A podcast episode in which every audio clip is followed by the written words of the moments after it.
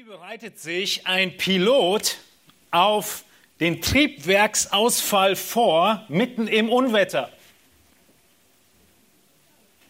Wie bereitet er sich vor auf große Herausforderungen in der Luft? Er hat eine lange und schwierige Ausbildung zu durchlaufen. Er kennt vor allem die Gesetze der Physik, besonders der Meteorologie, des Wetters, der Atmosphäre. Er kennt seine Mechanik im Flugzeug. Er kann es sogar zum Teil selbst reparieren. Und er hat viele, viele Stunden im Simulator verbracht, um genau das zu üben. Wie bereitet sich der Sanitäter vor auf den Patienten vor ihm, der einen Herzstillstand hat? Er kennt den Körper des Menschen. Er weiß, wie er funktioniert. Er weiß ganz genau, wo und wie und was er an Wiederbelebungsmaßnahmen ansetzen muss. Und auch er hat es mindestens an der Puppe geübt oder schon Erfahrung damit. Nun, wie bereitet sich ein Soldat auf die Front vor? Er wird jahrelang von erfahrenen und kampferprobten Ausbildern trainiert. In Ausdauer, in Kraft, in Präzision, in Taktik, in Unterordnung, in Nüchternheit. Er lernt seine eigenen Grenzen zu kennen und zu übersteigen. Er weiß ganz genau, welche Waffen er hat und wie er sie einzusetzen hat und er kennt seinen Feind. Wie bereiten wir uns auf Verfolgung vor? Wir sprechen heute über den zweiten Teil in dieser kleinen Predigt oder mittlerweile größeren Predigtserie über die Seligpreisung Jesu, den ersten Teil der Bergpredigt und schließen heute diese Seligpreisung ab mit der Frage zur Verfolgung, wie bereiten wir uns auf Verfolgung vor, auf Schmähungen, auf lügnerische Worte, auf boshaftes Entgegentreten von Menschen uns als Christen, als Nachfolger Jesu. Genauso wie der Pilot, genauso wie der Sanitäter, genauso wie der Soldat. Wir tun in der Verfolgung nichts anderes als das, was wir unser Leben lang trainiert haben. Und wie das Kinderlied es so deutlich ausdrückt, lies die Bibel, bet jeden Tag, wenn du wachsen willst. Viel mehr habe ich euch heute nicht zu sagen. Wenn ihr das mitnehmt, habt ihr alles mitgenommen, was Jesus uns hier in der Bergpredigt deutlich macht. Die Seligpreisungen, erinnern wir uns daran, sie beschreiben einen Christen, wie er aussieht, das Porträt eines wahren Jüngers Jesu. Wir haben letzten Sonntag, habe ich euch den Pfarrer Roland Taylor vorgestellt. Wenn ihr die Predigt von letzten Sonntag nicht gesehen oder nachgehört habt, oder zugehört oder nachgehört habt, Tut das noch. Wir haben keine Zeit, die ganze Predigt zu wiederholen und es war eine lange Predigt. Aber Roland Taylor war Pfarrer, der unter der Königin Maria der Blutigen von England lebte und diente in einer kleinen Gemeinde im Vorort von London. Und die Beschreibung dieser Seligpreisung haben wir uns letzten Sonntag angeschaut nochmal und sie passten gut auf Taylor. Und heute habe ich euch versprochen, schauen wir uns das, den weiteren Verlauf seiner Geschichte und seines Lebens an. Aber allem voran wollen wir uns natürlich das Ende und die Auswirkungen der Seligpreisung anschauen. Lasst uns die gesamten Seligpreisungen nochmal lesen, auch wenn wir sie schon viele Male das Jahr hindurch gelesen haben. Denn ihr erinnert euch, dass ich euch immer wieder sagte, sie bauen aufeinander auf. Und so auch heute werden wir diese Wahrheit uns gut hinter die Ohren schreiben müssen, dass eins auf das andere aufbaut. Wir schlagen Matthäus Kapitel 5 auf, die Bergpredigt, und lesen die Verse 1 bis 12 gemeinsam. Als er, Jesus, aber die Volksmenge sah, stieg er auf den Berg, und als er sich setzte, traten seine Jünger zu ihm. Und er tat seinen Mund auf zu einer Rede, lehrte sie und sprach, Glückselig sind die geistlich Armen, denn ihrer ist das Reich der Himmel. Glückselig sind die Trauernden, denn sie sollen getröstet werden. Glückselig sind die Sanftmütigen, denn sie werden das Land erben. Glückselig sind, die nach der Gerechtigkeit hungern und dürsten, denn sie sollen satt werden. Glückselig sind die Barmherzigen, denn sie werden Barmherzigkeit erlangen. Glückselig sind, die reinen Herzens sind, denn sie werden Gott schauen. Glückselig sind die Friedfertigen, denn sie werden Söhne Gottes heißen. Glückselig sind, die um der Gerechtigkeit willen verfolgt werden, denn ihrer ist das Reich der Himmel. Glückselig seid ihr, wenn sie euch schmähen und verfolgen und lügnerisch jegliches böse Wort gegen euch reden um meinetwillen. Freut euch und jubelt, denn euer Lohn ist groß im Himmel. Denn ebenso haben sie die Propheten verfolgt, die vor euch gewesen sind. Die ersten Seligpreisungen haben den Charakter des Gläubigen beschrieben, die letzten beiden seinen Lebenswandel. Er ist ein Friedensstifter, er macht Frieden und das, was ihm begegnen wird, wenn er entsprechend der Seligpreisung lebt, wenn er arm im Geist ist, wenn er barmherzig ist, wenn er sanftmütig ist, wenn er sich nicht selbst rächt, ist Verfolgung. Allem voran dem Friedensstifter wird Verfolgung verheißen. Diese Seligpreisungen, sie beschreiben den Gläubigen und sie sind ein Test für unser Christsein. Nun, wir haben uns letzten Sonntag angeschaut, welche Verfolgung gemeint ist. Welche verfolgt, wer verfolgt die Gerechten, haben wir uns gefragt. Und in Vers 11 haben wir gesehen, dass sie uns verfolgen, wenn sie euch schmähen und verfolgen.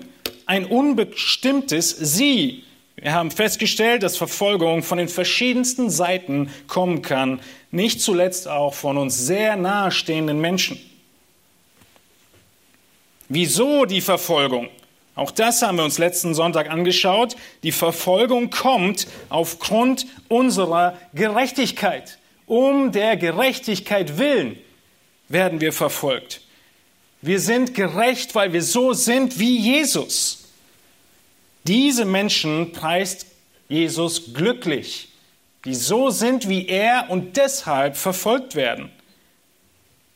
Die so sind wie er, werden immer verfolgt, sagt er an anderer Stelle. Wir dürfen nicht aufgrund unseres alten Menschen, aufgrund von Fehlern, aufgrund von Charakterschwächen oder Eigenheiten verfolgt werden, sondern wir dürfen nur verfolgt werden, weil wir in der neuen Natur der Gerechtigkeit wandeln, weil wir Sünde ablehnen. Aufgrund unserer Christusähnlichkeit werden wir verfolgt werden. Wir haben uns auch angeschaut, dass Jesus selbst, der als das Licht beschrieben wird, in diese Welt kam und die Welt ihn nicht aufnahm. Wieso nicht? Weil das Licht die bösen Werke offenbart und der, der die bösen Werke liebt, will das Licht nicht haben.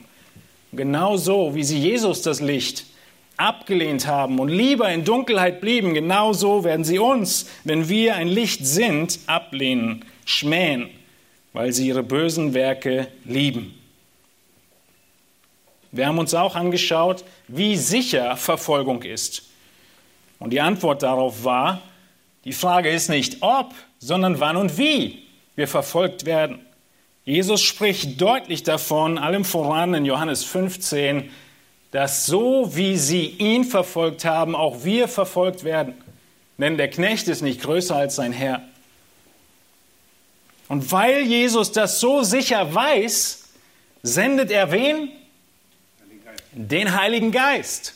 In Johannes 16 Das ist der ganze Zusammenhang. Die Angst der Jünger. Was tun wir ohne dich, Jesus? Und Jesus sagt, es ist gut, dass ich hingehe.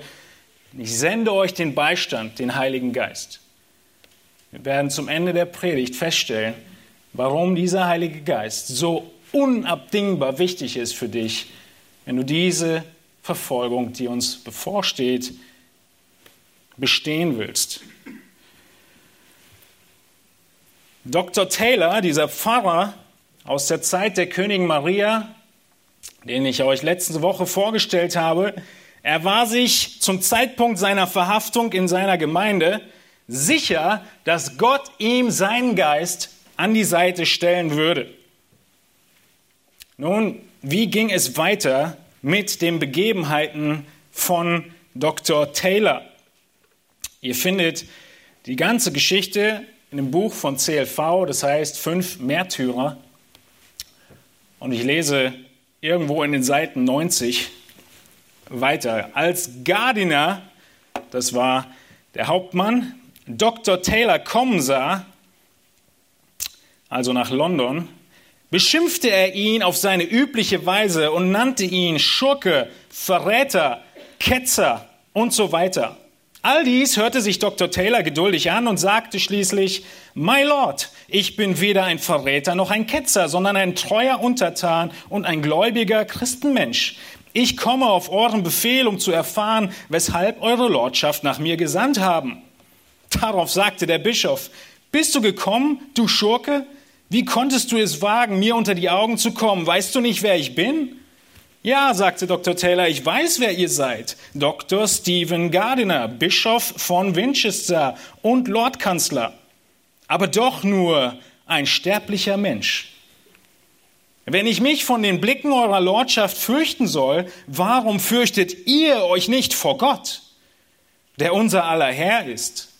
Wie wagt ihr es, einem Christen ins Angesicht zu blicken, wo ihr doch die Wahrheit verlassen, unseren Erlöser Christus und sein Wort verleugnet und das Gegenteil von euren Eiden und Schriften getan habt? Wie wollt ihr vor dem Richterstuhl Christi erscheinen? Dies so außergewöhnlich begonnene Gespräch endete, wie zu erwarten war. Nach mehreren scharfen Auseinandersetzungen wurde Taylor ins King Bench Gefängnis gebracht. Als er seine Verurteilung erfuhr, kniete er nieder, hob beide Hände auf und sagte, Herr Gott, ich danke dir. Erlöse uns von der Tyrannei des Bischofs von Rom und all seinen hassenswerten Irrtümern, Abgöttereien und Gräueln. O guter Herr und Gott sei gepriesen für den König, guten König Edward. Roland Taylor lag fast zwei Jahre lang im Gefängnis und verbrachte die meiste Zeit mit Beten, Bibellesen und Schreiben. Er hatte auch Gelegenheit, die Mitgefangenen zu ermahnen und zu trösten.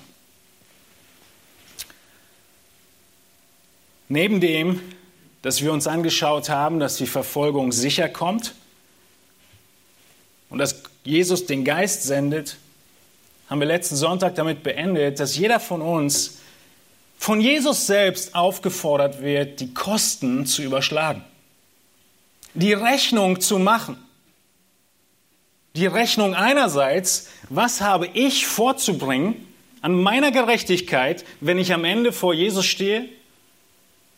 Und andererseits die Rechnung zu machen, was kostet es mich, so weiterzumachen wie bisher oder die Friedensbedingungen Jesu anzunehmen? Er übersagt, je überschlagt die Kosten. Das Beispiel vom Turmbau haben wir uns angeschaut und auch das nächste Beispiel von dem Kampf in den Krieg von dem König, der nur 10.000 Mann hat, gegen den, der 20.000 Mann hat. Und er besser um Friedensbedingungen beten sollte, bevor es zum Kampf kommt. So musst auch du um die Friedensbedingungen Jesu bitten, bevor du vor ihm stehst. Denn du kannst nicht bestehen mit deiner Gerechtigkeit, die du hast. So weit sind wir letzten Sonntag gekommen und haben uns die Frage offen gelassen für heute, wie kann ich in Verfolgung ausharren? Wie kann ich in Verfolgung ausharren, wenn sie sicher kommt? Wie kann ich dann ausharren? Ich glaube dem Wort Gottes. Ich bin bereit zu leiden. Aber wie kann ich mich vorbereiten? Wie kann ich sicherstellen, dass ich nicht abfalle am Tag, wo mir gefordert wird, meinen Glauben zu leugnen? Woher weiß ich, dass ich nicht wie Petrus ende? Wobei er ja wiederhergestellt wurde. Woher weiß ich, dass ich nicht wie Judas ende? Wie bereitet sich der Pilot auf dem Triebwerksausfall vor? Wie der Sanitäter auf den Herzstillstand? Wie der Soldat auf die Front? Genau so bereiten wir uns auf den Ernstfall vor, in dem Verfolgung kommt. Wir üben ein, was wir später unbedingt brauchen. Und so ist der Großteil der Predigt heute Morgen, was tue ich, solange wir Freiheit haben? Was tue ich, solange wir Freiheit haben? Das ist die Vorbereitung, das ist die Antwort auf die Frage, wie kann ich Verfolgung in Verfolgung ausharren? Wir verzweifeln nicht, wenn wir über das Thema Verfolgung nachdenken. Wir malen die Welt nicht schwarz. Wir werden nicht lebensmüde. Wir werden nicht träge im Denken und meinen, es ist sowieso bald alles vorbei. Lasst uns zurückziehen und sterben. Nein, wir leben in all unseren Verantwortungen weiter in größtem Eifer und in voller Hingabe, voll Lebensmut. Die Thessalonicher wussten ziemlich gut, dass Jesus wiederkommen wird. Nur einige haben sich dann gesagt, er kommt ja eh bald wieder, ich gehe beim Nachbarn essen. Ich brauche nicht selber arbeiten, bringt sowieso alles nichts. Und Paulus sagt, nein, ihr geht arbeiten, sonst esst ihr nicht. Ihr liegt niemandem auf der Tasche, sondern ihr sorgt für euch selbst und für andere. Die Jünger Jesu hörten diese Worte. Die Worte, selig sind, die verfolgt werden um der Gerechtigkeit willen. Was meint ihr, haben die Jünger sich für eine Frage gestellt in diesem Moment? Waren die Jünger überrascht über diese Seligpreisung? Die Jünger waren über jede Seligpreisung überrascht. Und sie waren auch überrascht über diese Seligpreisung, genauso wie du vielleicht überrascht bist. Verfolgung kommt, ich muss leiden für meinen Glauben. Und weil sie überrascht waren und weil Jesus wusste, dass die Jünger dieselbe Frage haben wie du, nämlich, wie soll ich denn jetzt reagieren? Deshalb beantwortet Jesus sie auch gleich. Das Geniale an der Bibel ist, dass wo du Fragen an den Text hast und an die Aussagen, es sehr wahrscheinlich ist, dass die Empfänger damals die gleichen Fragen hatten und dass der Schreiber der Briefe oder Bücher diese Fragen schon beantwortet.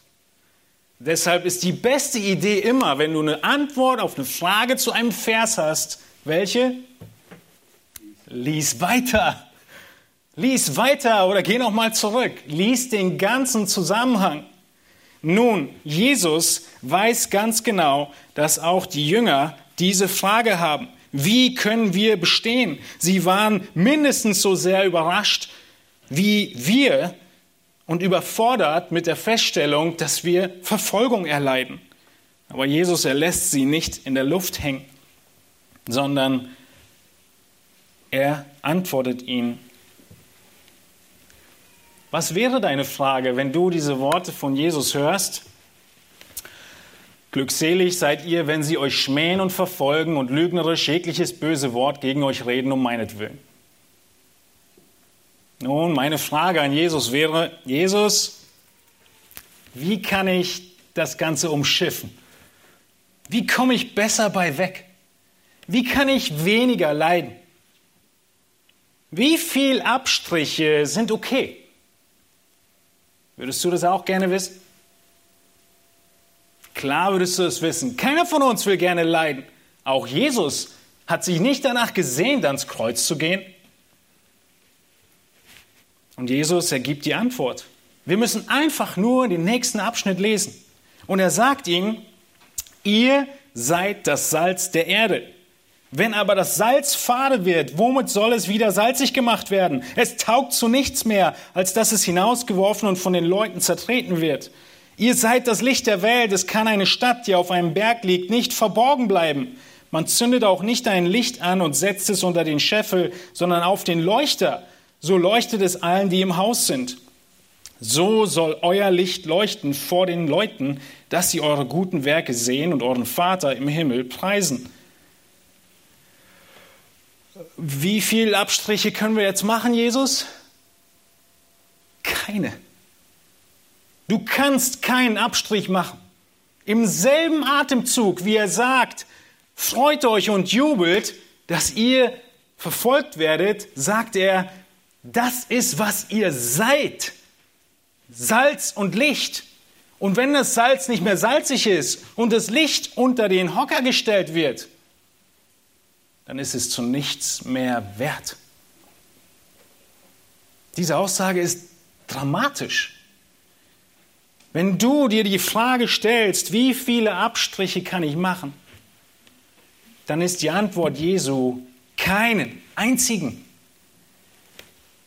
Direkt nach der deutlichen Seligpreisung der Verfolgung erinnert er sie daran, es gibt keine Abstriche.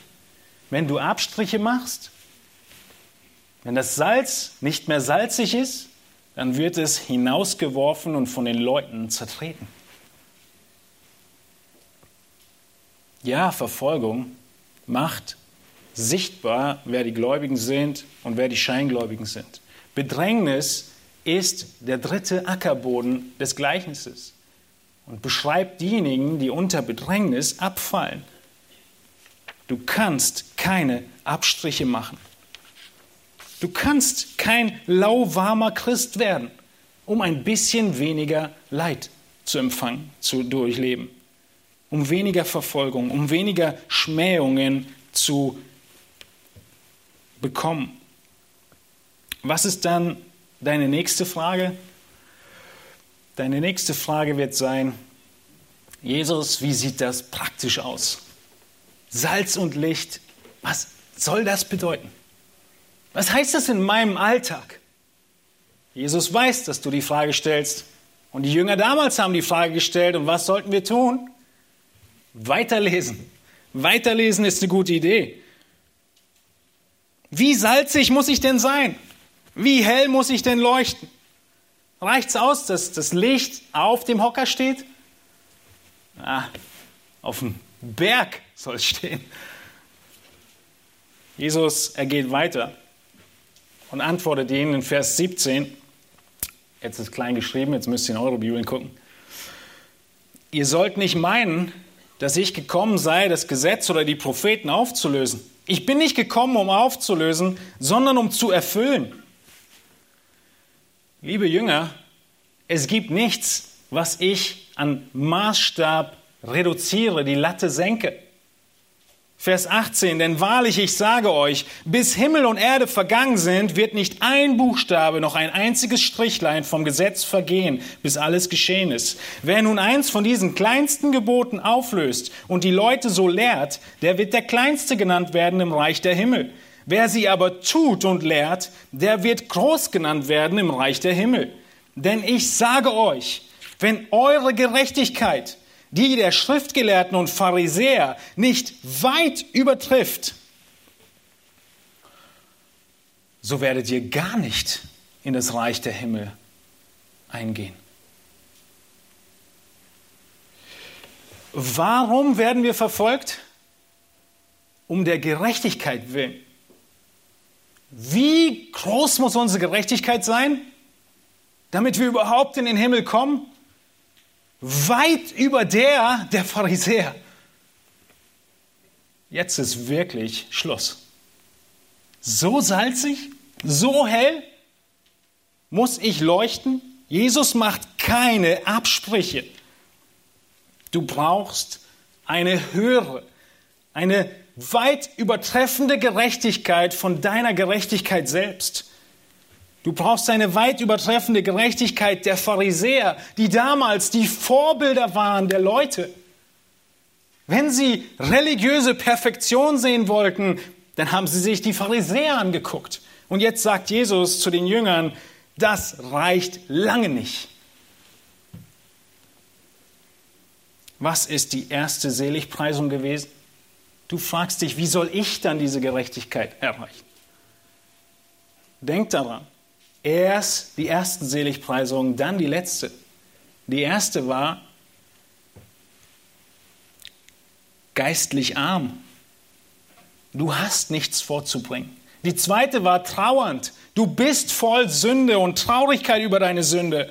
Die dritte war Sanftmut. Die sekt, äh, vierte, Vers 6, war Hunger nach Gerechtigkeit. Dasselbe Wort. Ihr Lieben, ja, wir sind an der richtigen Stelle, wenn wir merken, diese Gerechtigkeit, weit übertreffend der Pharisäer, habe ich nicht. Aber du bist dann am richtigen Ort, wenn du merkst, ich brauche sie. Das ist der Maßstab und er wird nicht gesenkt. Wo bekommst du sie her? Von Jesus. Nur von Jesus. Deshalb brauchen wir die Wiedergeburt. Deshalb brauchen wir den Heiligen Geist. Und er gibt uns neues Leben. Er gibt uns neue Kraft, neue Ausrichtung. Warum waren die Pharisäer so unbrauchbar im Sinne von Gerechtigkeit vor Gott? Weil sie immer noch steinerne Herzen hatten und nicht fleischerne, die Gott wohlgefallen wollten. Sie haben tolle Sachen nach außen gelebt, aber es war nur äußerlich und hatte nichts von Charakter und wahrer Überzeugung. Nun, ich weiß, das ist dir nicht praktisch genug. Das ist einfach nur der Maßstab, den Jesus ansetzt. Der Gerechtigkeit, die notwendig ist. Er beschreibt es aber passend für deinen Alltag.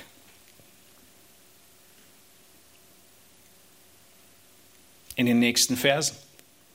Das schaffen wir gar nicht, alles zu lesen. Aber wenn ihr eure Bibeln offen habt, dann überfliegt diese Verse.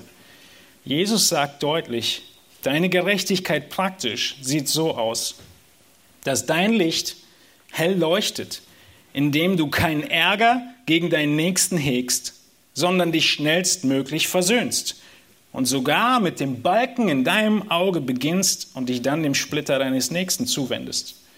Direkt der nächste Abschnitt in Vers 21. In Vers 27 bleibst du wirksames Salz, indem du deinen Augen und deinem Herzen nicht erlaubst, einer anderen Menschen außer deinem Ehepartner hinterherzugucken oder ihn oder sie zu begehren. Matthäus 5, 27. Matthäus 5, 31. Deine Gerechtigkeit ist höher als die der Pharisäer, wenn Scheidung für dich absolut nicht in Frage kommt. Außer wegen Unzucht. Das ist Matthäus 5, 31.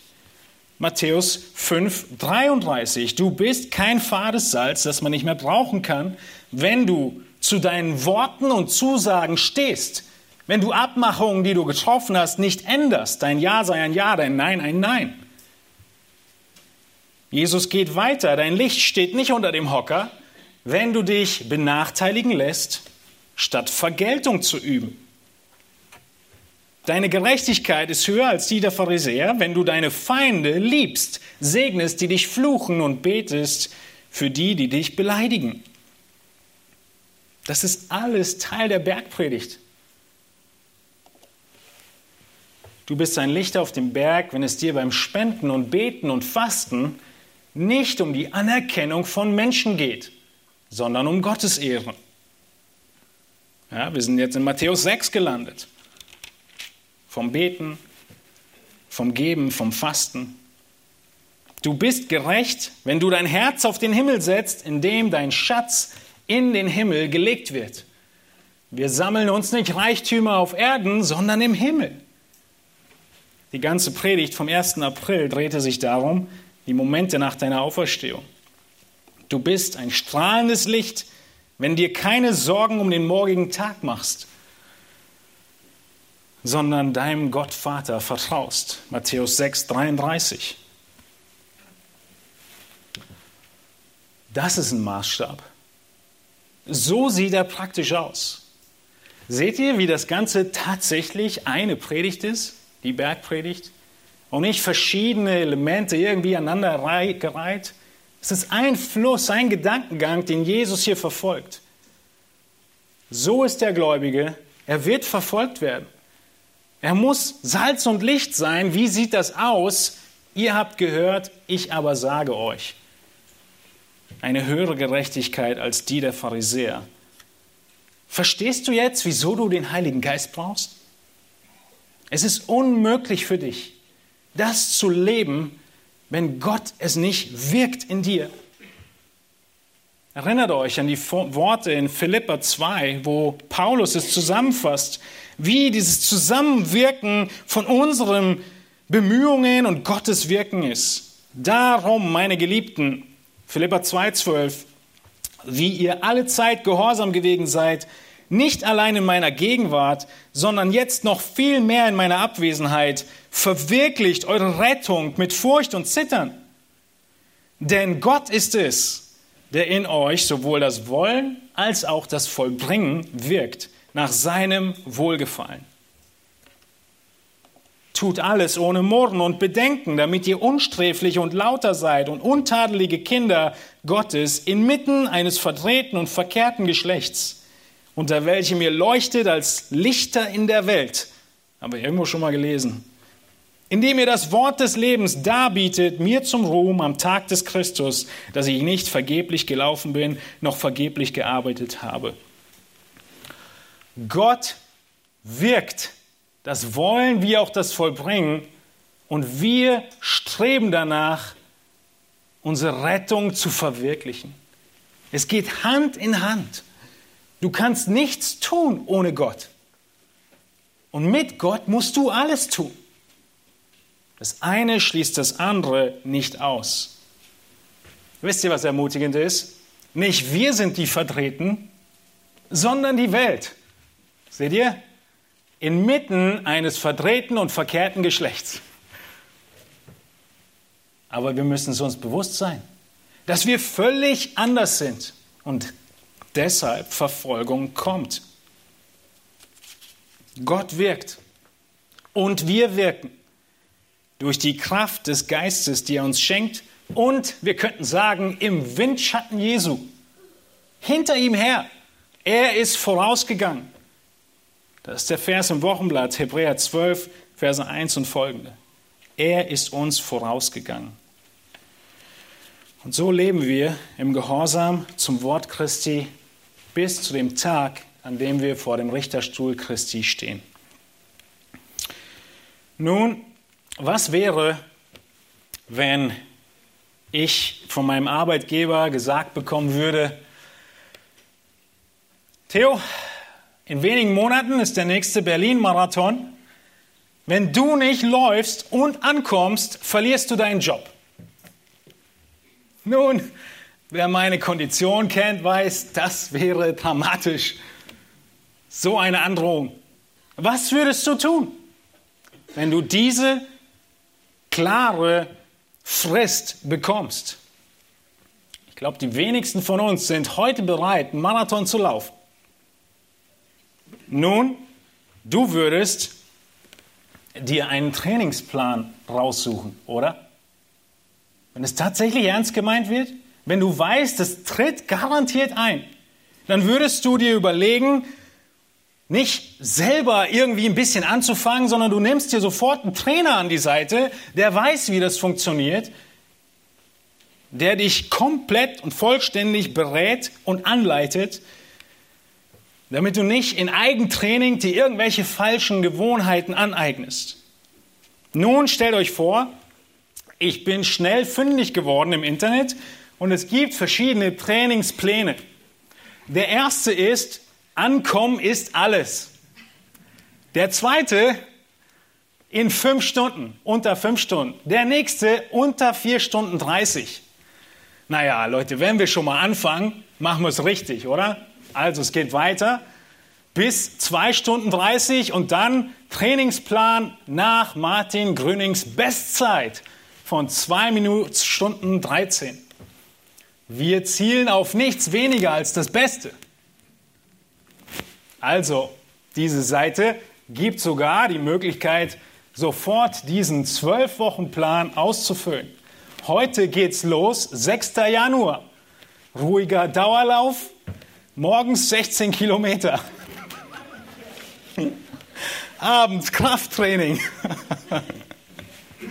Nächster Tag, das nennt man ruhigen Dauerlauf. 10 Kilometer, 5 Kilometer, Tempoläufe, Auslaufen 5 Kilometer.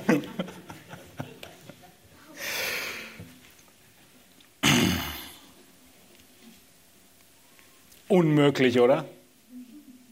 Warum ist es unmöglich? Ich bin aufs falsche Niveau gegangen. Wenn ich nochmal zurückgehe und ganz oben anfange, ankommen ist alles, und diesen Trainingsplan nehme, dann komme ich auf 30 Minuten Dauerlauf.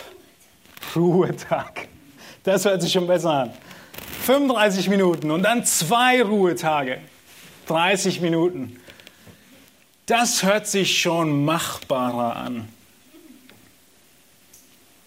Warum brauchen wir einen Plan?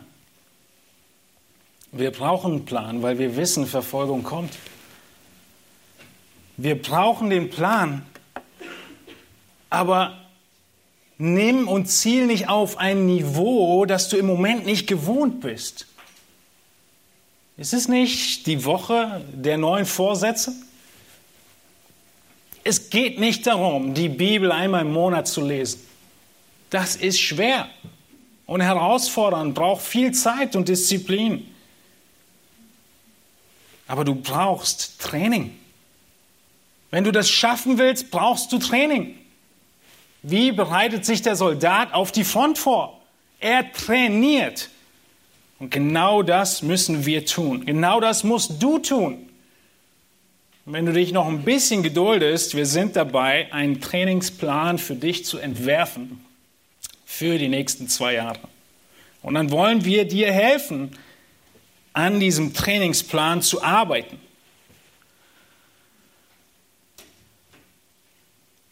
Es ist eigentlich ganz einfach. Wenn all diese verschiedenen Dinge aus der Bergpredigt zu viel waren, was ist das Mindeste, was du mitnehmen musst? Lies die Bibel und bet jeden Tag, wenn du wachsen willst. Nun, wir haben noch viele weitere Prinzipien, wie wir uns auf Verfolgung vorbereiten sollten.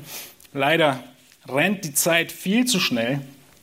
Eine weitere ist unser Gebet. Zu dem Gebet gäbe es sehr viel zu sagen, auf welche Art und Weise wir üben und trainieren sollten zu beten. Eine derer, die aber sehr direkt zutrifft, ist aus 1 Timotheus 2, dass Paulus Timotheus sagt, wir sollen in Vers 2 für Könige und alle, die in hoher Stellung sind, beten, damit wir ein ruhiges und stilles Leben führen können in aller Gottesfurcht und Ehrbarkeit. Dieses Gebet sollst du nur sprechen, wenn es dir nicht darum geht, ein ruhiges Leben zu führen in der Spaßgesellschaft, in der du bist, sondern es geht darum, dass das ruhige Leben, dass Gott dieses schenken möge, damit wir in Gottesfurcht leben können und in Ehrbarkeit.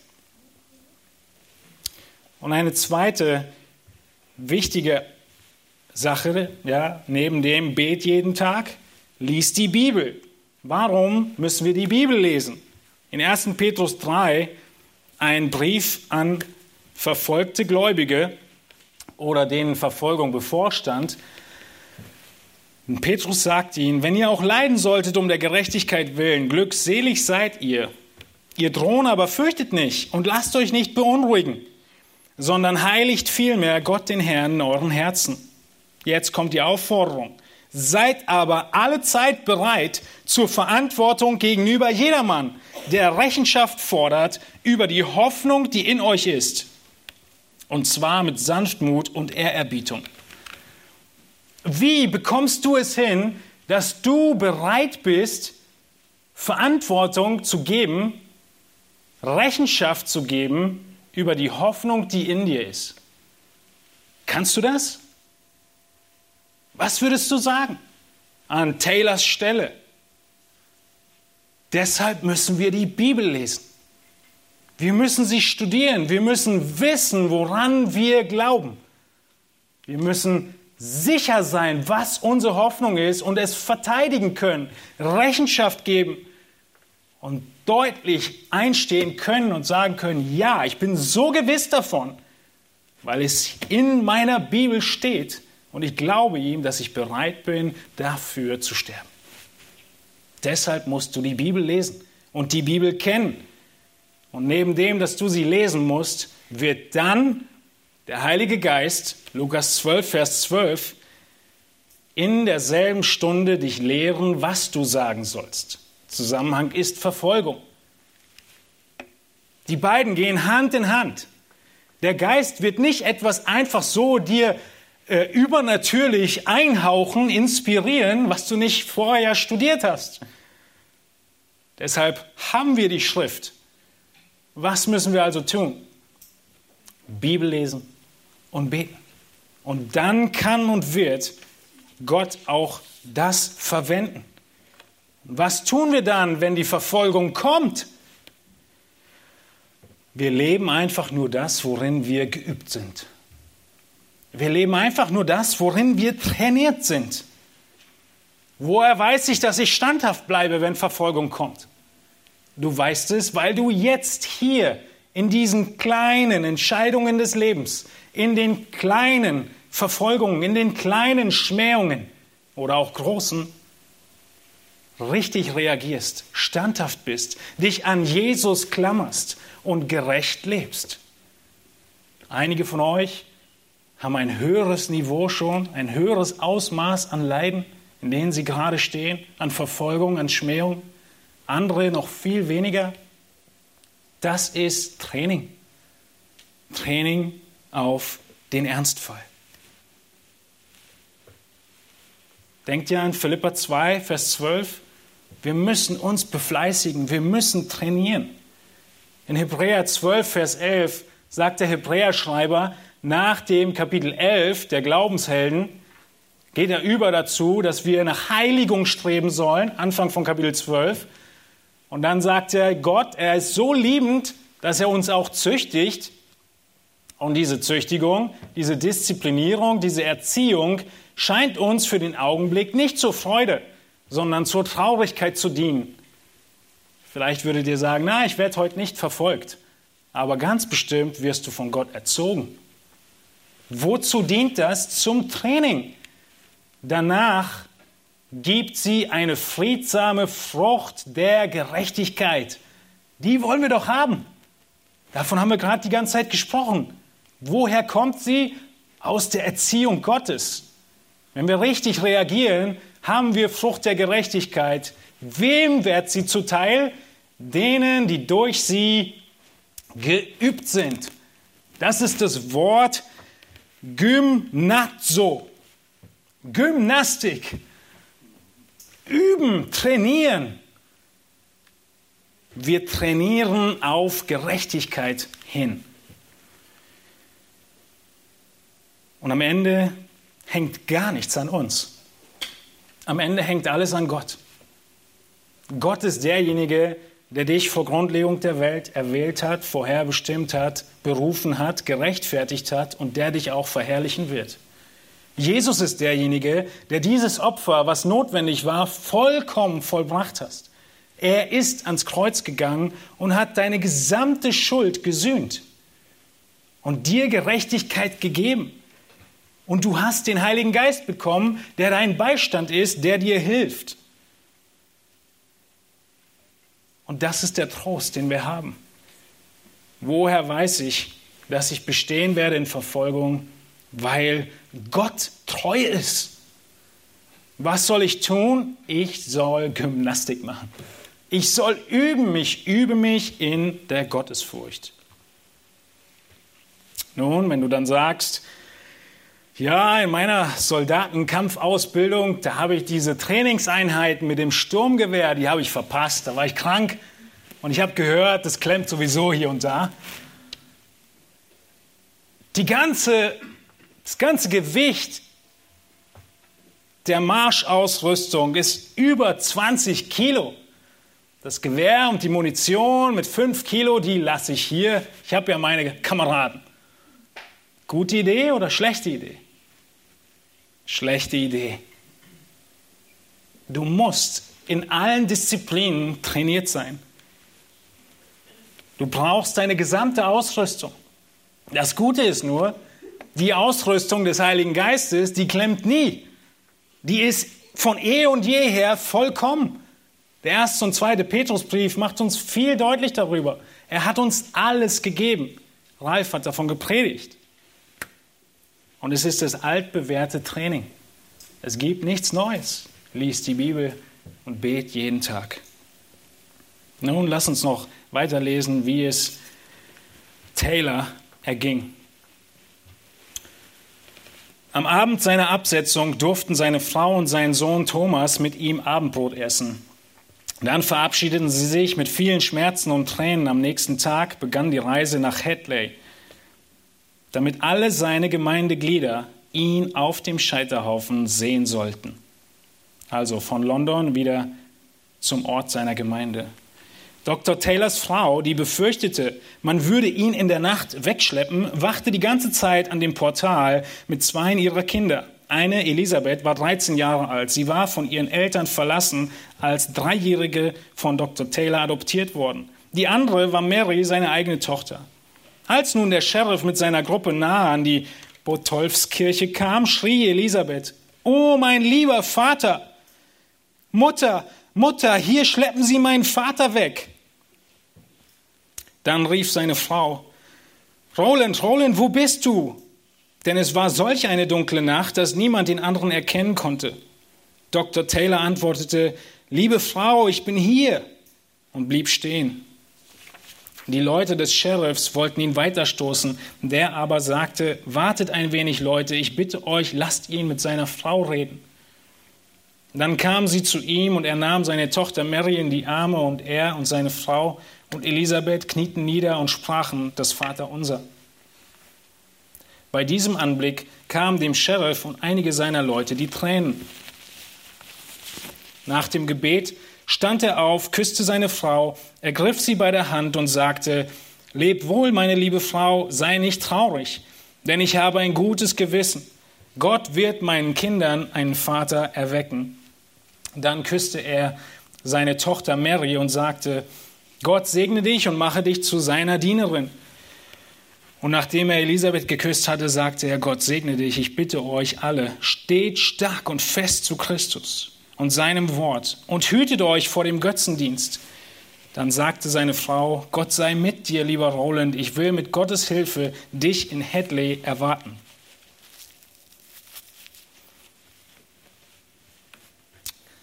Wie können wir ausharren? Indem wir hier und heute üben, Salz und Licht zu sein. Und wenn dann Verfolgung kommt, dann leben wir das, worin wir trainiert sind. Was ist die ganze Hoffnung in all dem? Die Hoffnung und die Verheißung in und aus der Verfolgung. Darüber wollen wir zum Abschluss noch kurz sprechen. Wir haben schon viel darüber gesagt. Die Hoffnung ist die Glückseligkeit. Das Glück und die Freude losgelöst von Umständen. Glückselig sind. Diese Wiederholung aus jeder Seligpreisung haben wir uns oft angeguckt. Jesus verheißt eine Freude und Glück losgelöst von irgendwelchen Umständen. Ganz gegensätzlich zu dem, was die Welt meint, wie sie Glück und Freude bekommt. Nicht im Reichtum, nicht in Vergnügung, nicht im Überfluss, nicht in Freizeit. nicht im Abchillen und Ausspannen,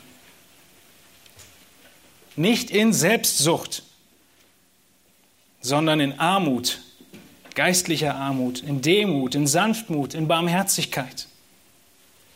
Darin finden wir Freude. Und hier in dieser Seligpreisung spricht er die letzte oder die erste Seligpreisung und die letzte sind parallel. Die erste hieß schon,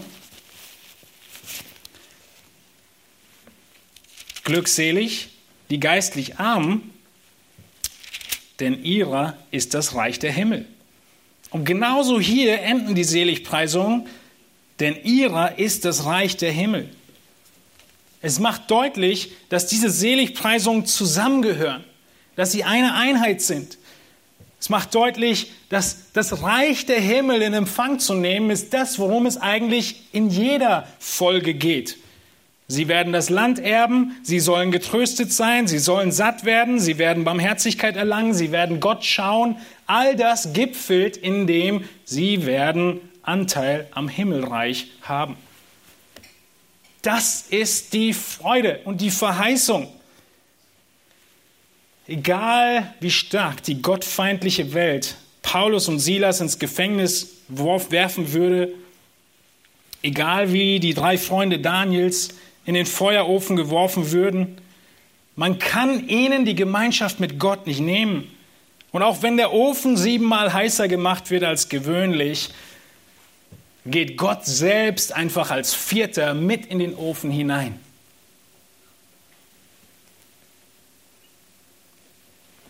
In der Apostelgeschichte lesen wir davon, dass die Apostel in der ersten Verfolgung voll Freude vom Hohen Rat hinweggingen, weil sie gewürdigt worden waren, Schmach zu leiden. Und sie hörten nicht auf, das zu tun, was sie immer getan haben, das zu tun, worin sie trainiert waren das Wort Gottes weiterzugeben, das Evangelium zu predigen. Und einige Verse später in Apostelgeschichte 14 sehen wir, wie sie in Lystra nach Hause kommen, die Seelen der Jünger stärken und sie ermahnen, unbeirrt im Glauben zu bleiben, weil sie viele Bedrängnisse haben werden. Es ist Teil unseres Weges mit Jesus. Wir sind auf dem Weg ins Reich Gottes. Und auf diesem Weg in das Reich Gottes haben wir viele Bedrängnisse. Lasst uns das nicht vergessen. Aber wohin gehen wir? Ins Reich Gottes, ins Reich der Himmel. Und deshalb dieser Ausdruck, freut euch und jubelt in Vers 12. Ah, da gibt es bestimmt irgendeine Wortstudie aus dem Griechischen, die uns aufzeigt, dass Jubel eigentlich was anderes bedeutet. Nee, gibt's nicht. Freude, überströmende Freude. Jubel bezeichnete den Hochzeitstanz. Es gibt keinen besseren und größeren Ausdruck der Freude als den, den Jesus hier benutzt. Wann sollen wir uns so freuen und jubeln? in Verfolgung. Freut euch und jubelt, denn euer Lohn ist groß. Wisst ihr, wie das bei Taylor aussah? Roland Taylor reiste nach der Gewohnheit jener Tage zu Pferde. Auf dem ganzen Weg war er freudevoll und vergnügt, wie einer, der zu einem Fest oder zur Hochzeit geht. Als sie noch zwei Meilen entfernt waren, bat er, vom Pferd steigen zu dürfen. Nachdem er das gesagt, getan hatte, sprang er und hüpfte er umher, wie man gewöhnlich es beim Tanzen macht. Na, Master Doktor, fragte der Sheriff, wie geht es denn jetzt? Er antwortete, ja, Gott sei Dank, guter Master Sheriff, niemals ging es mir besser, denn jetzt bin ich fast schon daheim. Ich brauche nur noch über zwei Zäune zu steigen und dann bin ich direkt vor meines Vaters Haus. Aber, Master Sheriff, sagte er, gehen wir nicht durch Hadley? Ja, sagte der Sheriff, du sollst durch Hadley ziehen. Darauf sagte er, oh guter Gott, ich danke dir, ich werde noch einmal, bevor ich sterbe, meine Herde sehen, von der du, Herr, weißt, dass ich sie herzlich geliebt und in der Wahrheit unterrichtet habe. Guter Herr, segne sie und halte sie fest in deinem Wort und in der Wahrheit. Als sie nun nach Hedley kamen und über die Brücke ritten, stand dort ein armer Mann mit seinen fünf kleinen Kindern. Als er Dr. Taylor sah, fielen er und seine Kinder auf die Knie, erhoben ihre Hände und riefen, Oh, lieber Vater und guter Hirte, Dr. Taylor, Gott stehe dir bei und beschütze dich, wie du so oft mich und meine Kinder beschützt hast. Solch ein Zeugnis seiner treuen und liebevollen Fürsorge während seines Lebens bekam nun dieser Knecht Gottes. Und Gott machte es so, dass diese Armen jetzt seine guten Werke bestätigten, zu einem großen Trost für ihn, zum Beispiel für andere und zur Verwirrung seiner Verfolger und tyrannischen Feinde. Denn der Sheriff und die anderen, die ihn zur Hinrichtung führten, waren seltsam berührt und verboten den armen Mann streng sein Schrein. Die Straßen von Hedley waren an beiden Seiten voll Männer und Frauen aus der Stadt und dem Umland die ihn alle sehen wollten. Als sie ihn nun so zum Tode geschleppt erblickten, erhoben sie ihre Stimme zu klagen und weinen und sagten einer zum anderen, Ach guter Herr, da geht unser Hirte von uns, der so treu gelehrt, so väterlich für uns gesorgt und so Gott wohlgefällig über uns regiert hat. O barmherziger Gott, was sollen wir zerstreuten Lämmer machen? Was wird aus dieser bösen Welt? Herr Gott, stärke und tröste ihn. So klagten sie und trauerten.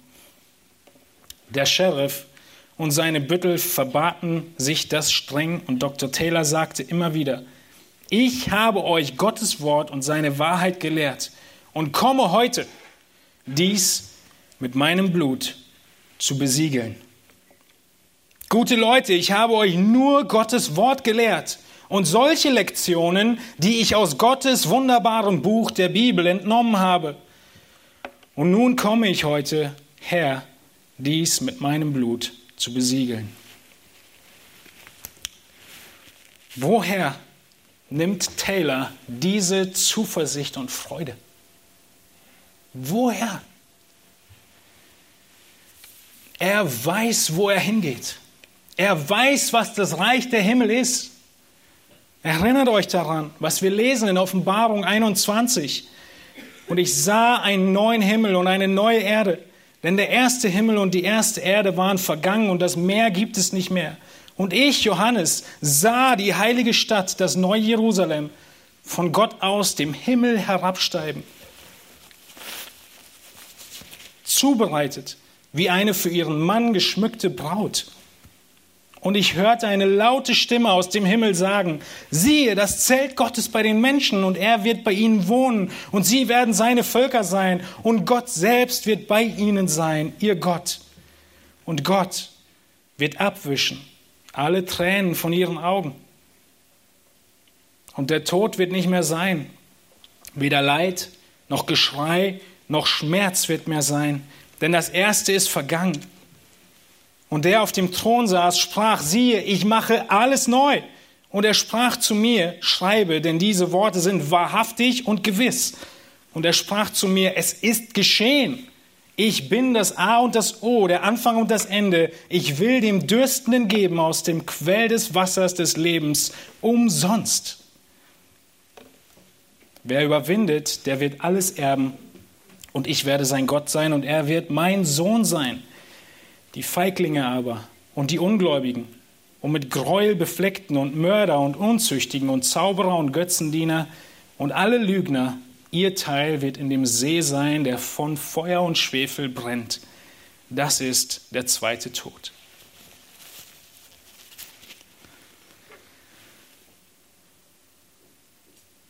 Ist unsere Aussicht nicht himmlisch? Sie ist so wunderbar. Wie sicher ist Verfolgung? Todsicher. Was tun wir in der Vorbereitung auf die Verfolgung? Wir trainieren. Wir trainieren mit den Waffen, die Gott uns gegeben hat, von Anfang an, von jeher dieselben. Wir üben uns in Gerechtigkeit. Wir nehmen die Erziehung Jesu an. Einige Details, wie die Gerechtigkeit im Alltag aussieht, finden wir in der Bergpredigt. Und dann, wenn die Verfolgung kommt, leben wir, was wir gewohnt sind zu tun. Keine Abstriche. Wir bleiben Salz, wir bleiben Licht. Für uns, die wir im Westen leben, ist so eine brutale Christenverfolgung, wie sie von Dr. Taylor lesen, etwas, womit wir uns kaum identifizieren können. Aber auch hier beginnt Verfolgung mehr und mehr auf andere Art und Weise, nicht physische Art und Weise hineinzukommen. Und sie wird intensiver werden. Es ist wie bei der Geschichte von den Fröschen im Kochtopf. Wenn man einen Frosch ins kochende Wasser wirft, springt er sofort wieder heraus, weil er merkt, dass sein Leben in Gefahr ist. Wenn man den Frosch jedoch in lauwarmes Wasser setzt und dann die Temperatur ganz langsam zum Siedepunkt erhöht, merkt der Frosch nicht, wie ihm geschieht. Und wenn er es merkt, ist es zu spät. Ihr Lieben, auf diese Art und Weise, unterschwellig, wird die Verfolgung auch hier zunehmen. Und wir müssen achtsam sein, uns wappnen und im Training bleiben, damit wir es merken, rechtzeitig merken. Wir sind klug wie die Schlangen und ohne falsch wie die Tauben. Wir beten, dass Gott uns Gnade schenkt. Wir freuen uns über den Geist, den er gegeben hat. Und dann werden wir gewiss sein können, dass weil Gott treu ist, er auch uns halten wird. Nach manchen schmerzvollen Verzögerungen, so heißt es von Taylor, und hässlichen Beschimpfungen von Seiten der päpstlichen Diener wurde das Feuer entzündet. Daraufhin erhob Dr. Taylor beide Hände und rief zu Gott, Barmherziger himmlischer Vater, um Jesu Christi, meines Erlösers willen, nimm meine Seele in deine Hände. So stand er still, ohne zu schreien oder sich zu bewegen, bis einer ihm den Schädel mit einer helle Bade spaltete, sodass der leblose Körper ins Feuer fiel.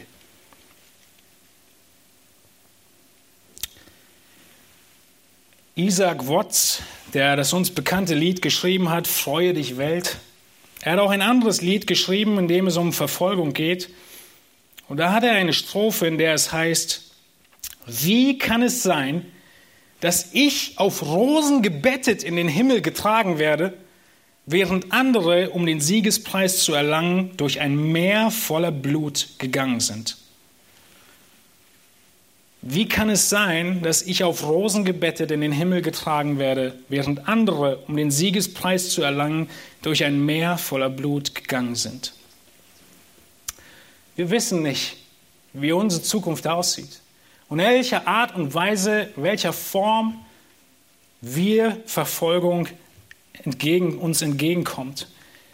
Ob auf Rosen gebettet oder mit Blut besiegelt. Aber wir dürfen nicht vergessen, für diejenigen zu beten und für sie einzustehen, die heute ihren Glauben mit dem Blut besiegeln. Treu für sie beten, für sie einstehen, dass sie all das leben, worauf wir uns vorbereiten. Lasst uns gemeinsam aufstehen und ich möchte mit uns beten.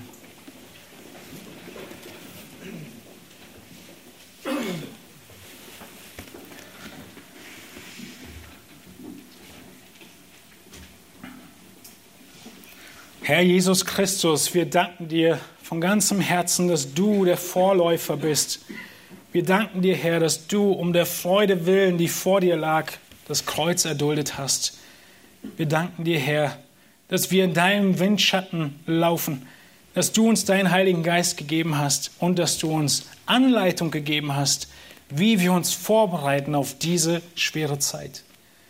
Herr, wir beten, dass alle von uns diese Botschaft, die wir heute aus deinem Wort, aus deinem Mund gehört haben, ernst nehmen. Dass wir uns vorbereiten, dass wir trainieren, dass wir uns einen Plan aufstellen, sodass wir, wenn die Prüfung kommt, standhaft bleiben, nicht schwach werden, nicht einknicken. Herr, danke, dass in all unseren Plänen und in all unserem Training letztendlich du es bist, der uns hält. Dein Geist, der uns tröstet, der uns festhält und der uns nicht loslässt aus deiner Hand. Und so haben wir Zuversicht, Treue und große Freude darin, dass egal was kommen mag, wir bei dir in alle Ewigkeit sein werden. Im neuen Jerusalem, ohne Tränen, ohne Schmerz und ohne Leid. Herr, schenk du die Gnade, dass auch wir Anfechtung, Versuchung, Prüfung und Verfolgung mit Freude und Jubel entgegentreten können, wie es Taylor getan hat, von dem wir hier gelesen haben. Mögest du geehrt werden in allem. Mögest du, Herr, heute Christen, die um deines Namens willen leiden in vielen Teilen der Welt, ihnen beistehen, ihnen bewusst machen, dass du treu bist, Herr. Möge ihr Zeugnis groß sein, so wie es das bei Taylor gewesen ist zum Tage seines Todes. Zu deiner Ehre, Herr.